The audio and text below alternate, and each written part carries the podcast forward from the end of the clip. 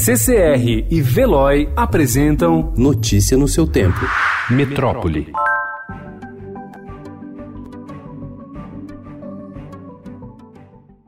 O número de mortos em decorrência das chuvas em Minas Gerais subiu para 44, segundo a Defesa Civil. 14 mortes aconteceram em Belo Horizonte. Há 13.887 desalojados no estado e 3.354 desabrigados. São 19 desaparecidos até o momento e 12 feridos. Diante da tragédia, o Ministério do Desenvolvimento Regional ampliou de forma sumária para 47 o número de municípios mineiros em situação de emergência em função dos temporais.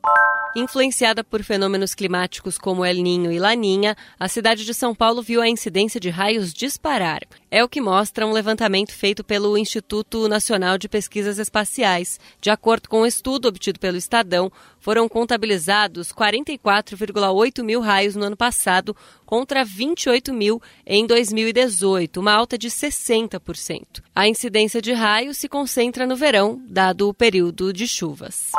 Nos últimos 20 anos, 2.182 pessoas morreram no Brasil vítimas de raios. Com 30 vítimas, a capital paulista é a cidade com o maior número de mortes no país nesse período. A última foi registrada em março de 2017, quando um homem foi atingido ao procurar abrigo sob uma árvore. De acordo com informações do INPE, 80% das mortes acontecem ao ar livre, 20% dentro de casa. As situações mais perigosas se dão em locais abertos, como praias, parques e áreas rurais.